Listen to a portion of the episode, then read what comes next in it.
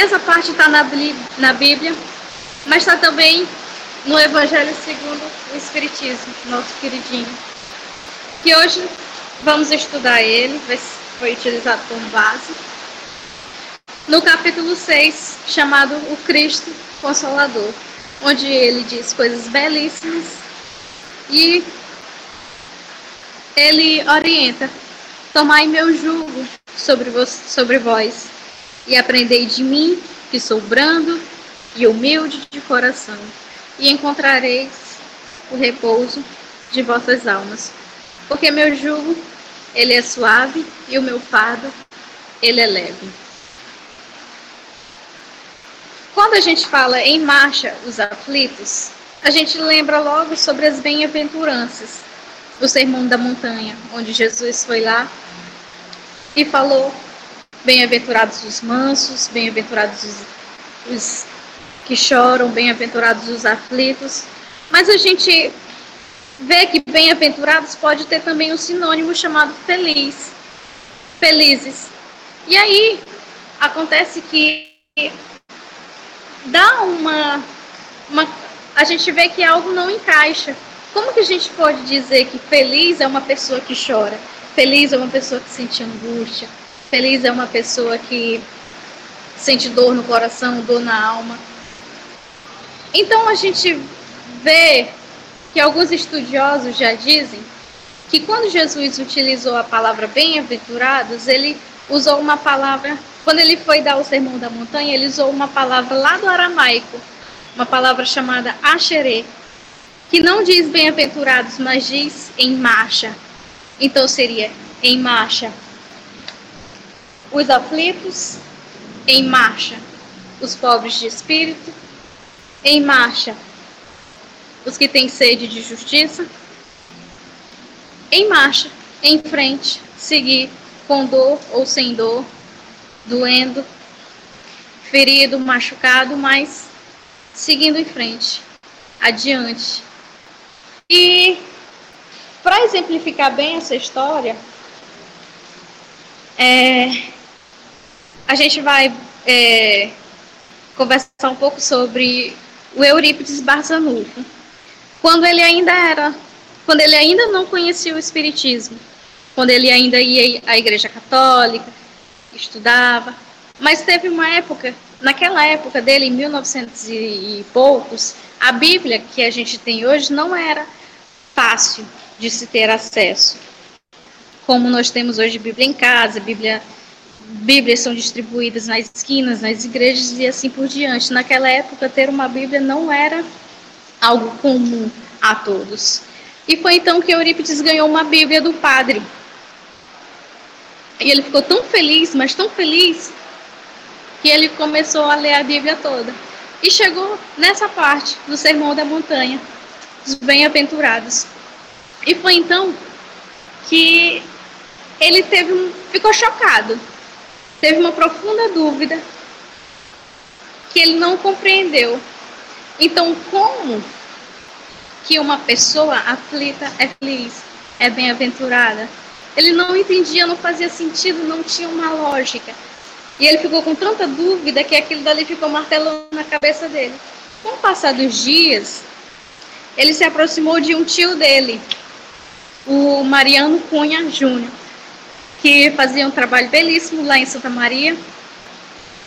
É, tinha uma casa espírita, é, já fazia é, as reuniões, palestras, reuniões dos médios, aplicava passe, etc. E um dia ele resolveu visitar esse centro.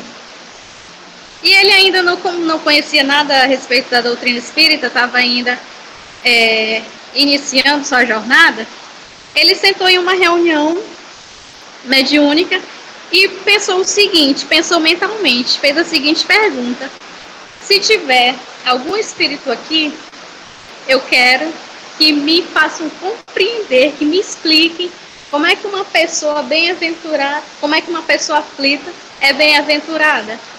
E aí passou alguns minutos, um espírito, é, por meio de um médium chamado Aristides, Aristides não tinha é, muita instrução. Sabia ler pouco, não tinha muito conhecimento da Bíblia, mas recebeu um espírito bem evoluído. E esse espírito fez uma palestra belíssima, baseado nas bem-aventuranças, e explicou, à luz da doutrina espírita, o que é ser aflito, mas ser bem-aventurado, mas prosseguir. E tomando como base o, o Evangelho sobre o Espiritismo, a espiritualidade nos diz que todos os sofrimentos, misérias, as decepções, as dores físicas, emocionais que nós temos, elas têm uma razão. Pode ser que tenha sido de vidas passadas ou de coisas que nós cometemos aqui mesmo. Mas todas essas dores e angústias só existem porque nós provocamos. Não foi um castigo divino, não foi uma coisa que outra pessoa me fez. Nós mesmos somos os responsáveis por passarmos por situações dolorosas, situações que nos trazem angústia, dor e sofrimento. Então Cristo veio ensinar isso aos homens. Com a nossa dúvida, é, falando sobre vida futura, sobre o que vai acontecer, sobre incertezas, a gente fica angustiado mesmo sobre o que vai, o que nos espera. E Jesus sempre diz, Jesus disse: Vinde a mim, todos vós que estáis fadigados, e eu vos aliviarei. Mas Deus, ele coloca uma condicional para isso. Não é que vai ter um alívio da noite para o dia. É, eu vou ser curado de uma enfermidade de um minuto para o outro.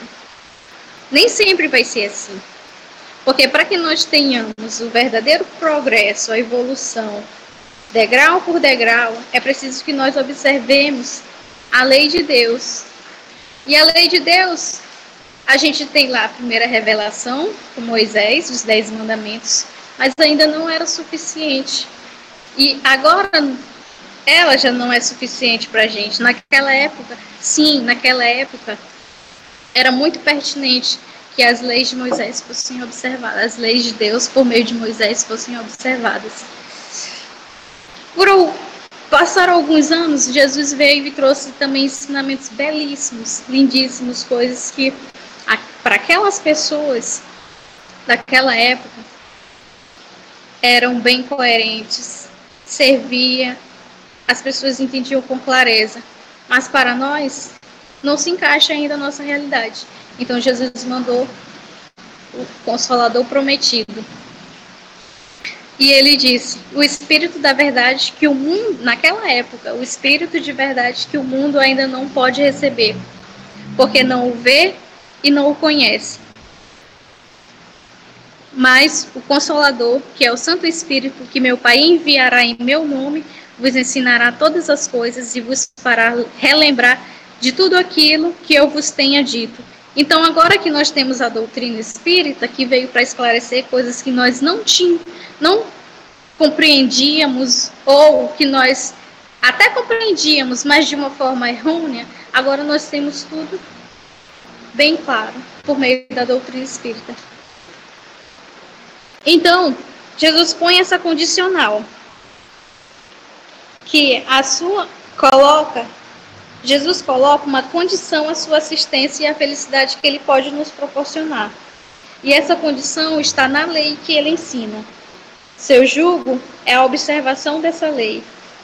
Mas esse jugo é leve e essa lei é suave uma vez que impõe por, por dever o amor e a caridade. Então, observemos a lei de Deus.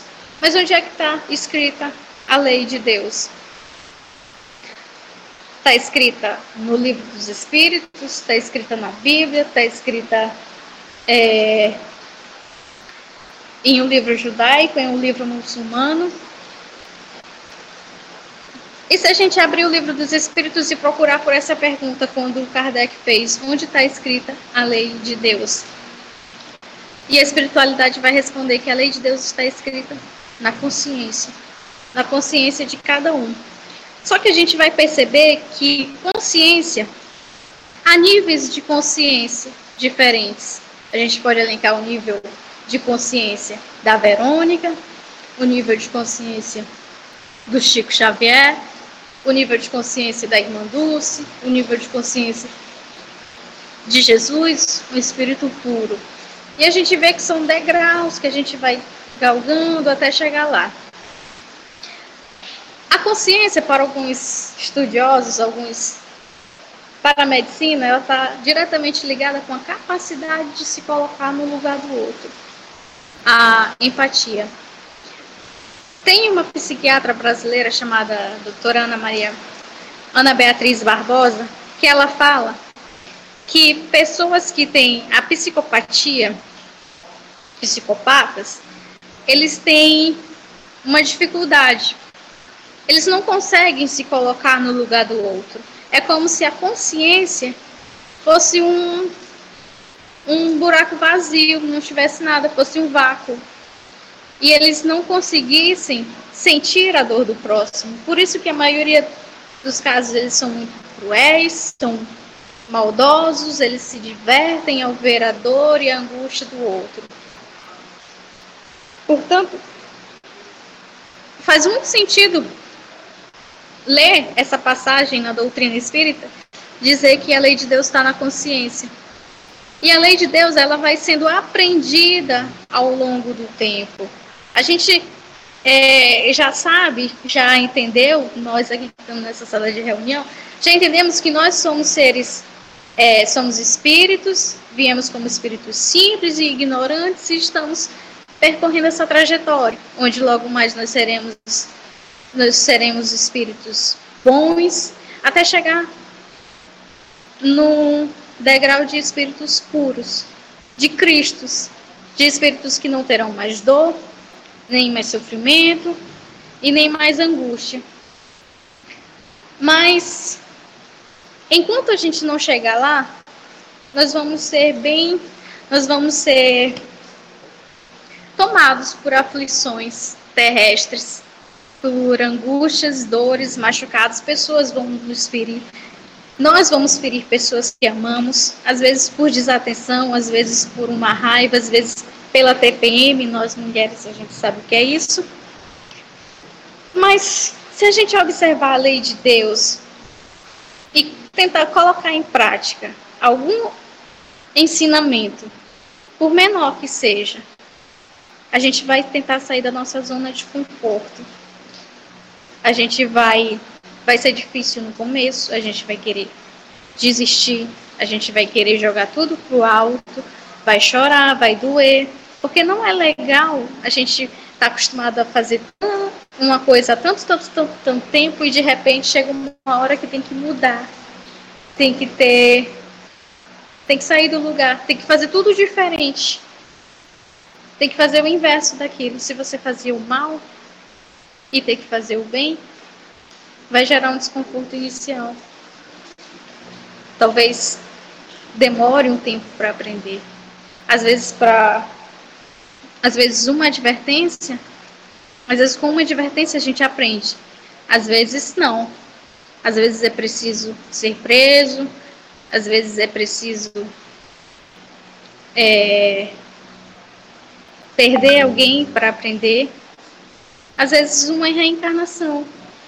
E aí a gente desperdiça uma vida, uma etapa que a gente poderia aprender tanto, mas às vezes pela teimosia ou por faltar um pouco mais de disciplina, de empenho. Mas eu tenho certeza que quando a gente se dispõe a mudar de alguma coisa, a gente tem o apoio da espiritualidade amiga, que está sempre conosco. Primeiro deles, o nosso anjo da guarda, que está sempre ao lado, e a gente pensa: não, eu vou desistir, eu vou parar, não dá para mim, é cansativo, eu não consigo. Mas aí vem uma voz e diz: calma, aguenta mais um pouco, calma, mas tá tão difícil, eu não consigo ver uma luz no fim do túnel, parece que não tem luz, parece que eu não vou chegar lá nunca. E uma voz doce diz: falta pouco, aguenta mais um pouquinho que a gente chega lá. E dessa forma, se a gente for firme, se a gente prosseguir, mesmo chorando, mesmo angustiado, mesmo achando que não vai chegar lá nunca, mas com esforço, vivendo dia após dia, a gente aprende a melhorar e passa por mais uma etapa e deve sim ser comemorada. Deve sim ser comemorada, porque a cada negar o eu, negar uma inclinação má, é o que requer muito esforço. Nem todo mundo consegue. Um dia todo mundo vai conseguir. Mas a gente vai ainda errar um pouquinho mais para aprender. Então, dentro dessas situações difíceis, a gente às vezes chega e pergunta: Mas, meu Deus, eu não sei o que eu fiz, eu não sei qual foi quem eu feri, eu joguei pedra na cruz para estar tá passando por isso, mas a expressão não é bem essa. Eu não sei, a expressão é eu não me lembro. Porque muitas das angústias que a gente passa hoje, das provas, das expiações, elas têm uma origem em vidas passadas que a gente não lembra. Mas a gente não lembra por um motivo bem sublime, pela misericórdia de Deus, que nos permite esquecer atrocidades que a gente tinha cometido em vidas passadas com pessoas hoje que são que estão conosco na nossa família, com pessoas que estão aí. A vocês aí eu posso ter feito coisas horríveis para um de vocês, mas eu não me lembro, porque se eu me lembro que eu viveria com esse remorso, com essa, com essa dor do arrependimento. Mas não, Deus nos dá uma segunda chance para que nós, nos inimigos, fiquem na mesma família, esqueçam o passado e tentem se amar, tentem fazer bem um para o outro, ajudar, colaborar, cooperar.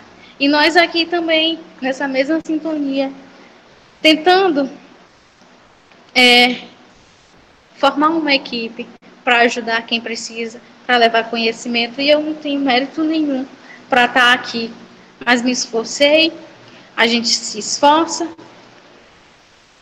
para levar um pouco, aprender e ensinar as pessoas. É, e tem aqueles dias aqui a gente vai acordar mais alegre, vai acordar empolgado, vai acordar é, cheio de produtividade, cheio de energia para gastar no trabalho. Aí faz uma selfie, tá bonita e pronto, e a gente vai. Mas tem dias que a gente vai amanhecer cabisbaixo, triste e a vontade é a vontade é não sair da cama. A vontade é ficar ali é, esmorecida, triste, cansada. E para o filósofo grego Aristóteles, ele compara, ele chama a primeira situação que você acorda bem, alegre, cheio de gás, com vontade de fazer tudo no mesmo dia. Ele chama isso de alegria. E para a situação em que às vezes a gente acorda cansado, triste, desanimado, sem, sem ver o motivo exato para. Sem ver um, um, uma razão uma razão para viver, ele chama isso de tristeza. E ele coloca a alegria como uma potência para você agir, para você ir lá e fazer. E ele coloca a tristeza como falta de uma potência, de um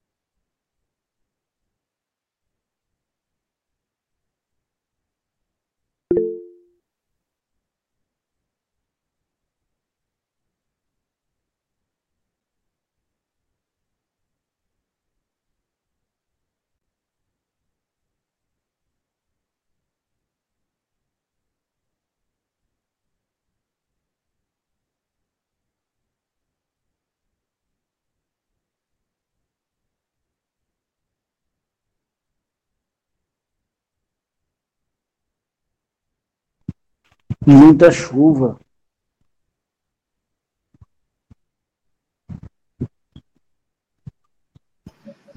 Chovendo bastante, Léo, bastante mesmo. É, muita. Aqui tá com muita chuva. Tá...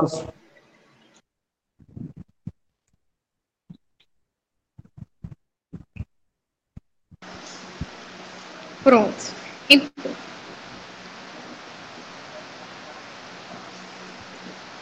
tá. É por causa é... Peraí, chegou uma mensagem. Tá.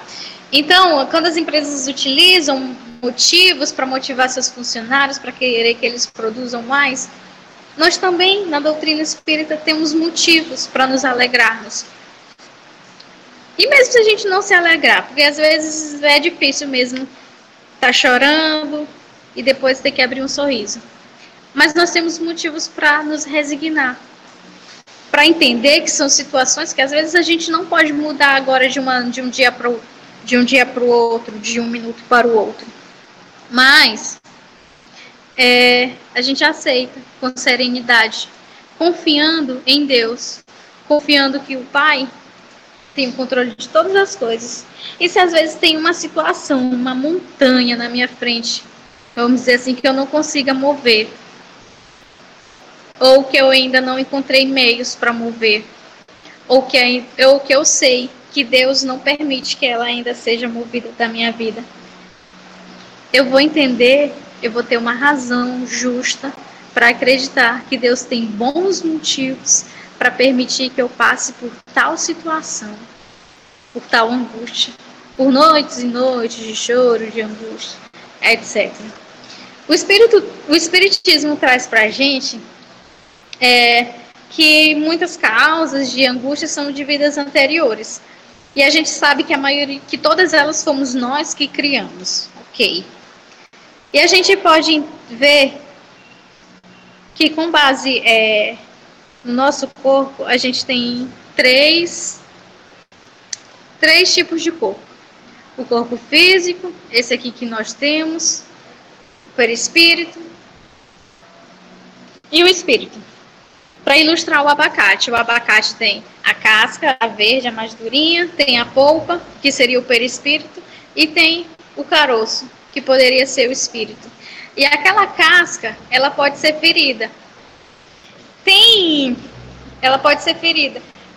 Dependendo do grau do ferimento, às vezes nem perfura o abacate. Às vezes fica bem ali na margem, mas às vezes é, o machucado é tão grande que já perfura a polpa, o que nós chamamos de perispírito na nossa, na nossa realidade aqui. Mas às vezes a ferida é tão profunda que acaba atingindo a nossa alma, que seria o caroço. A nossa alma. Às vezes a gente sofre um arranhão, uma topada, um e machuca o dedo. Dói, dói, mas Sara. Às vezes a gente leva um tiro e esse tiro acaba perfurando nosso perispírito. A gente leva uma cicatriz, uma marca lá para além do túmulo. Mas tem outras que ferem a nossa moral, que ferem a nossa alma, que fica ali e surge uma mágoa, uma dor, um ressentimento, a gente vê alguns casos de pessoas que têm câncer. Algumas são riquíssimas, têm todo o dinheiro do mundo para tratar o câncer, mas mesmo assim não saram. Já outras têm o mesmo câncer, vão para o SUS, são tratados e o câncer desaparece. E a gente se pergunta, mas como? E aí a gente vai vendo que às vezes a doença não é só física, ela está na alma, está ali, sendo, é, às vezes, é, com feridas mesmo abertas. E a gente se pergunta, mas será que a gente não está sentindo raiva demais, não está sentindo ciúme demais, não está desejando mal demais para as pessoas, não está xingando, não está maldizendo, não está sendo cruel, sendo intolerante, sendo impacientes, e essas coisas vão ferindo a nossa moral e fazendo gerar doenças no nosso corpo físico que a gente nem imagina que seja por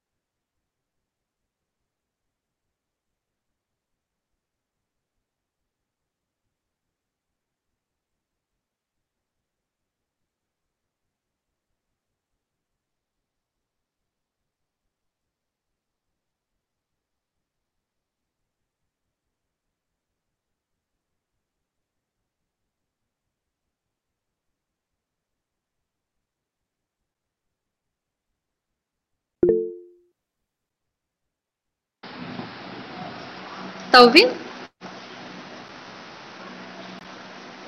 E essa professora, ela que nos vai, vai nos ensinar a não errar tanto. Tem uma história que o André Luiz conta, é muito bonita, por sinal. Ele diz que um, uma certa noite, o doutor Bezerra de Menezes, junto com alguns irmãos da espiritualidade amiga, estavam descendo lá das cidades espirituais e foram se aproximando da Terra, foram se aproximando, se aproximando, até chegarem a visualizar a cidade assim. Quando a gente está em cima num prédio começa a ver é, começa a ver uma extensão da cidade, ver os prédios, ver é, a cidade assim, essa visão.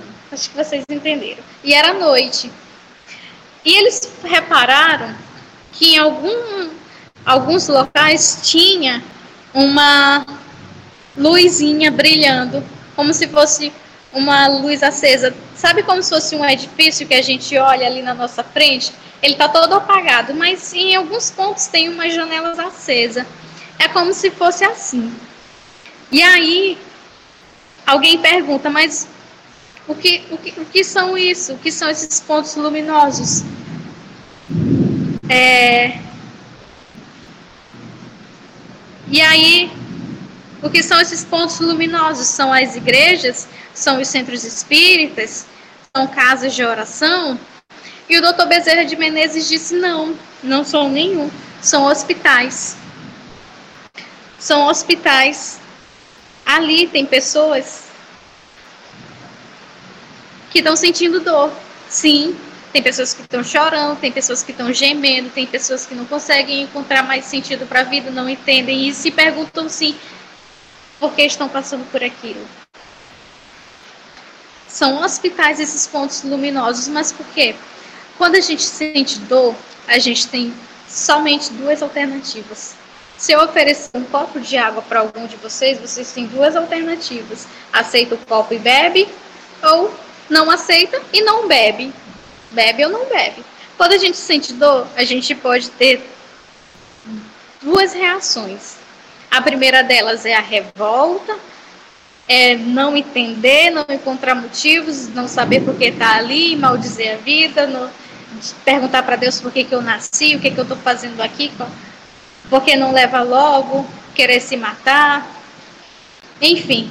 E a outra alternativa que a gente tem é o arrependimento, é o perdão, é entender que, seja lá o que é que, seja lá pelo que a gente estiver passando, Deus está no controle de todas as coisas e tem algo melhor para a gente. O que a gente tem que fazer é reclamar da vida, é choramingar. Lógico, a gente vai chorar um pouquinho sim. mas se revoltar não. Ficar amargurado também não. Achar que está tudo perdido também não.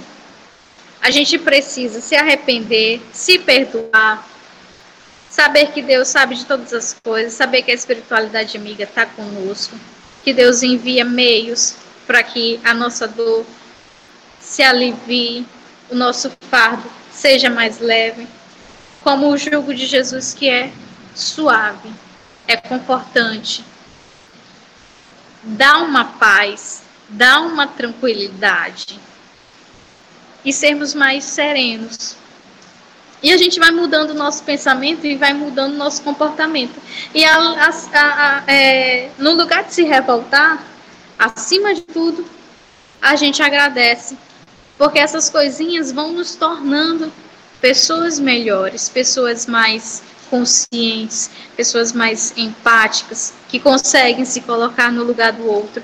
Quando a gente passa por situações, por experiências e a gente sente aquilo na pele, quando a gente vê outra pessoa naquela situação, a gente já se torna mais sensível. Se imagina, lembra de como foi a gente no lugar dela. E o que, que a gente faz? O que, que a gente deve fazer? Ajudar quem está ali passando pela dificuldade. Porque a gente já passou, já venceu, já passou essa etapa, mas a gente pode ajudar a estender a mão e tornar a jornada daquela pessoa melhor.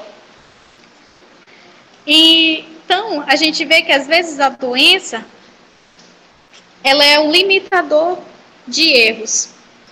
Quando a gente está numa, numa sala de passe, quando a gente entra, os passistas, eu tenho certeza que todo mundo ali que está naquela sala deseja do fundo do coração que todo mundo que tenha dores e aflições ou doenças físicas, emocionais sejam curados. Tenham aquela situação amenizada. Mas acima de tudo, a, a gente sabe que Deus permite ou não permite. Se ele permite, é muito provável, se ele permite uma cura, é muito provável que a gente cometa erros volte a beber muito, volte a se drogar, a se prostituir, a fazer coisas que ferem a nossa alma e a gente vai entrar numa situação ainda mais pior. Então, a dor, quando é permitida por Deus, nem sempre não é um castigo, mas às vezes é um limitador de erros. Pra, é uma trava que impede que a gente erre ainda mais. Quando ele disse quando lá na sua jornada, quando ele disse, é, vai em paz, filhinha, vai em paz, a tua fé te salvou, mas ide e não pequeis mais. Porque se a gente pecar ainda mais, é provável que a gente entre numa situação que seja ainda muito mais difícil de sair, ainda muito mais difícil de se resolver, e às vezes pode ser até fatal. E a gente joga fora uma oportunidade muito boa que a gente tinha. Então a gente entende que doença, dor, angústia, sofrimento é algo que pode ser que veio para nos melhorar. É, Estou quase terminando.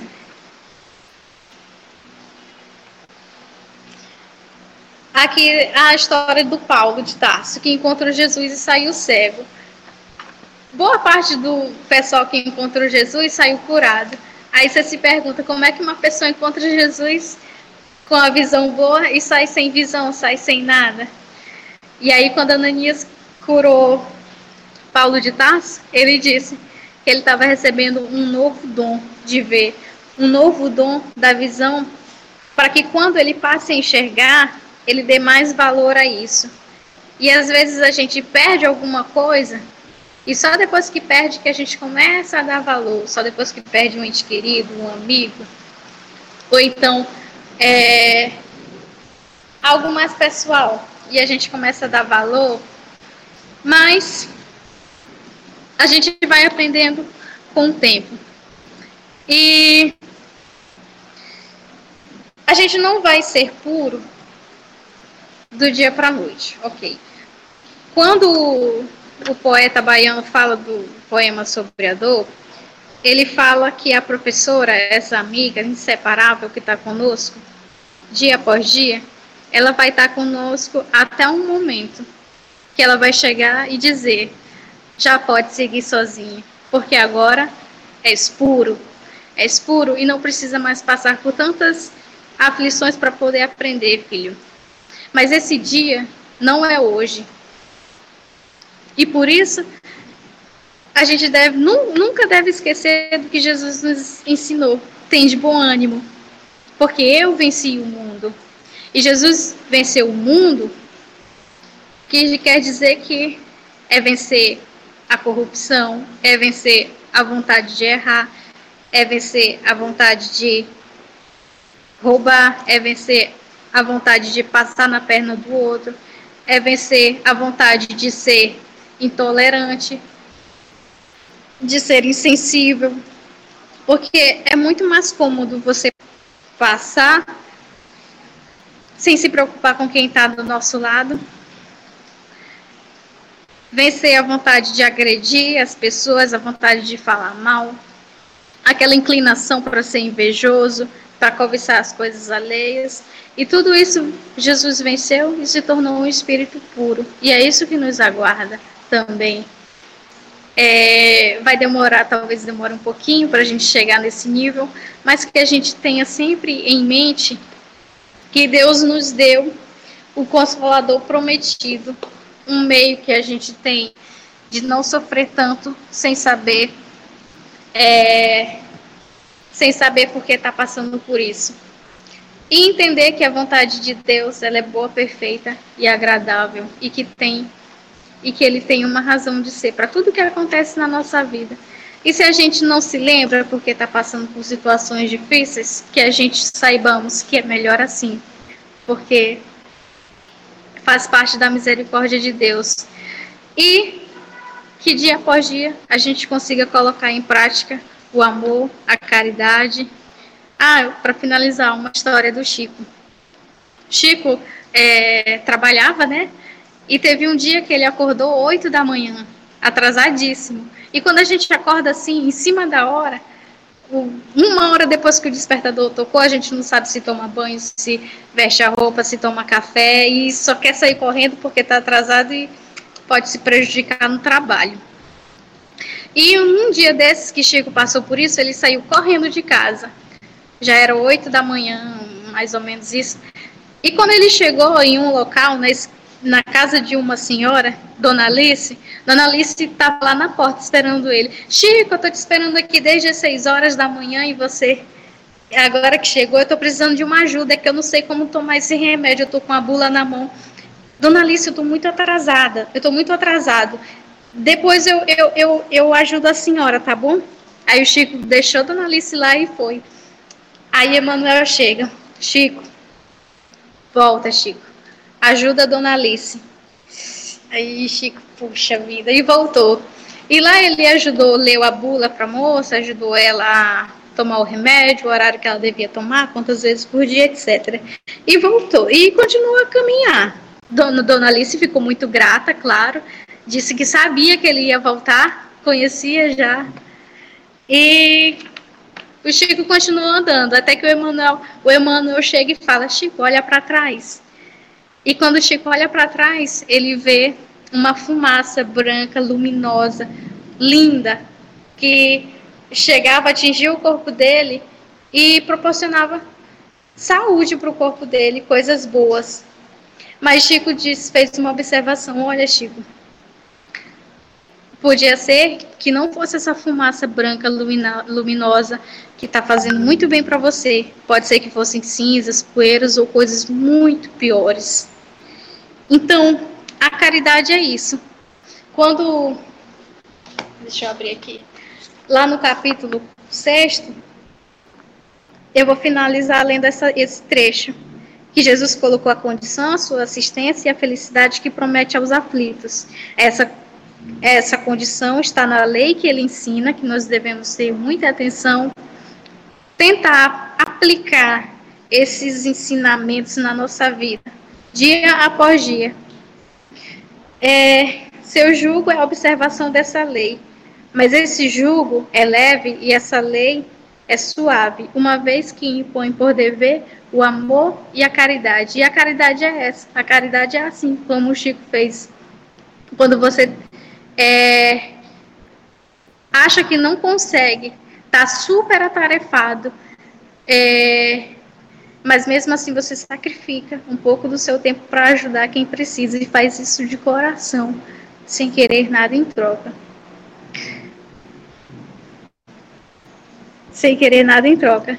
E para finalizar aqui, a lei de Deus disse que a lei de adoração diz que nós temos mais que louvar e agradecer. Mas se nós tivermos que pedir alguma coisa para Deus, que a gente peça coragem para levantar dia, todos os dias, levantar da cama, mesmo tristes, mesmo abatidos, mesmo com vontade de ficar lá, triste, chorando, mas que a gente tenha coragem para levantar, tenha essa potência, busque meios para conseguir ir adiante em um planeta onde pessoas roubam as outras, onde pessoas matam pessoas, onde pessoas passam a perna uma na outra. Que a gente tenha essa coragem. Que a gente tenha paciência para entender que uma jornada ela pode demorar a acontecer. Que às vezes tentar aplicar o ensinamento da doutrina espírita, às vezes a gente fracassa, não consiga de primeira, mas tenha paciência para começar de novo. E se na segunda tentativa de aplicar, de fazer o bem no lugar do mal, não deu certo ainda, que a gente tenha, consiga ter uma terceira tentativa e ir lá até acertar. E quando a gente acerta, a gente não volta a errar. E que a gente tenha resignação para saber que tem coisas que a gente não consegue mudar. Para eu entender que a pessoa que eu goste não goste tanto de mim, o amor que eu sinta por ela não seja é, correspondido. É algo que eu não posso mudar. O que, que eu vou fazer? Mexer no livre-arbítrio da pessoa? Não. Que eu tenha resignação para aceitar que há coisas que podem me magoar, me ferir, mas eu não posso interferir no livre-arbítrio da pessoa. Então, se vocês esquecerem tudo isso, tudo que eu falei do início da palestra para cá, lembrem de pedir. Se vocês tiverem que pedir três coisas, que seja paciência, coragem e resignação. Acabou.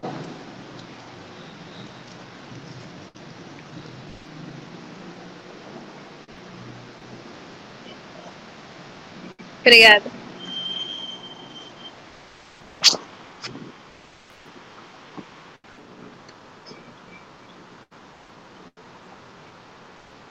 Ainda bem.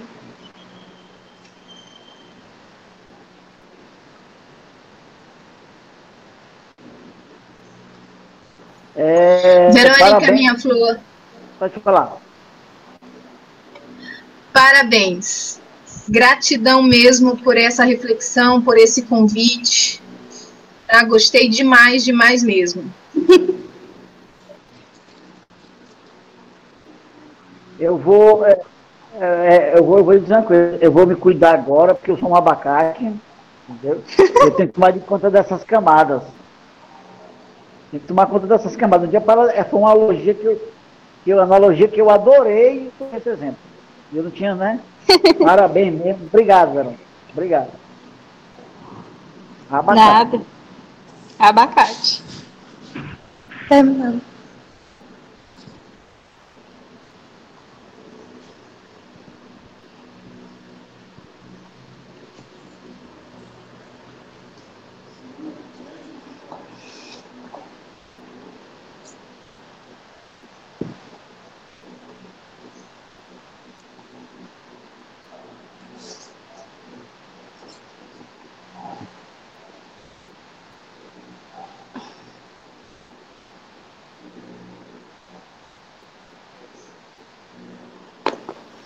Pode sim, Léo. O áudio tá bom? Tá me ouvindo bem? Sim. Então vamos fechar os nossos olhos, tranquilizar a nossa mente, o nosso coração. Senhor Jesus, Mestre de todas as horas, misericordioso e bondoso.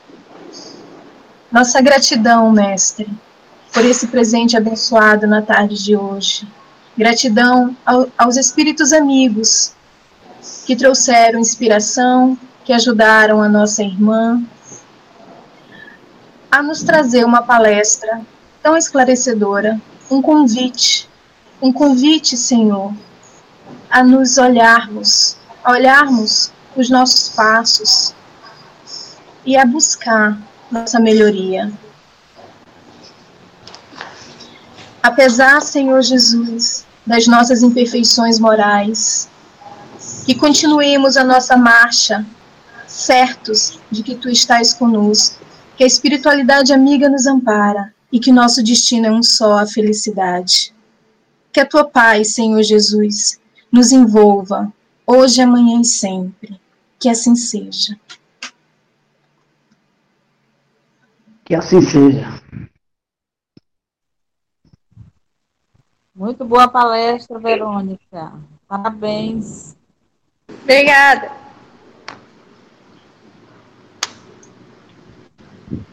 Seu João, cadê seu João? Clóvis?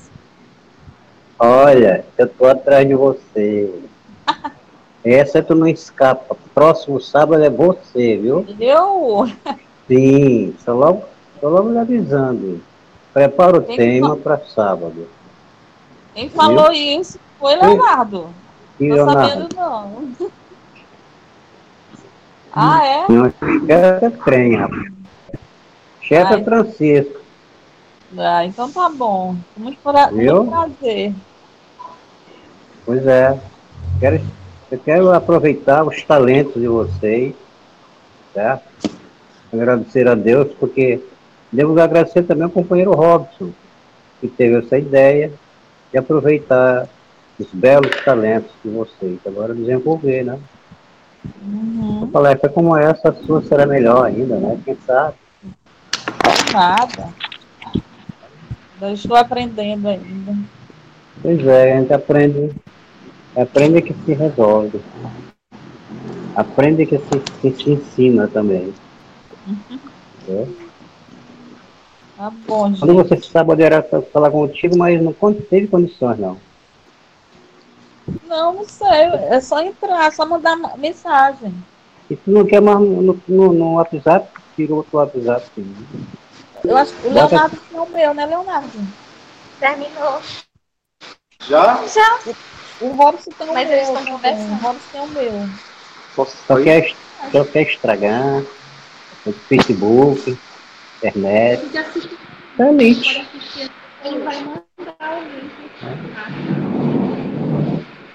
Ixi, não, você está estudando com eles? O, não, o Robson tá aí, não? Eu quero ah, tá bom. Você já acabou com a conversa? Eu? Acabou, Robson. Ah. Eu, Robson. Robson Costa. Manifeste, por favor. Sem, Quem? o Clóvis está sem câmera e sem microfone. Ah, e o Robson?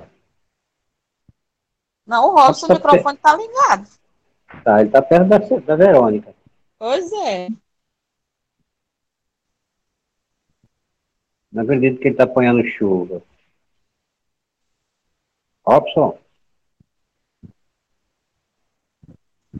Bom. Acho que é a chuva, seu João, é a chuva.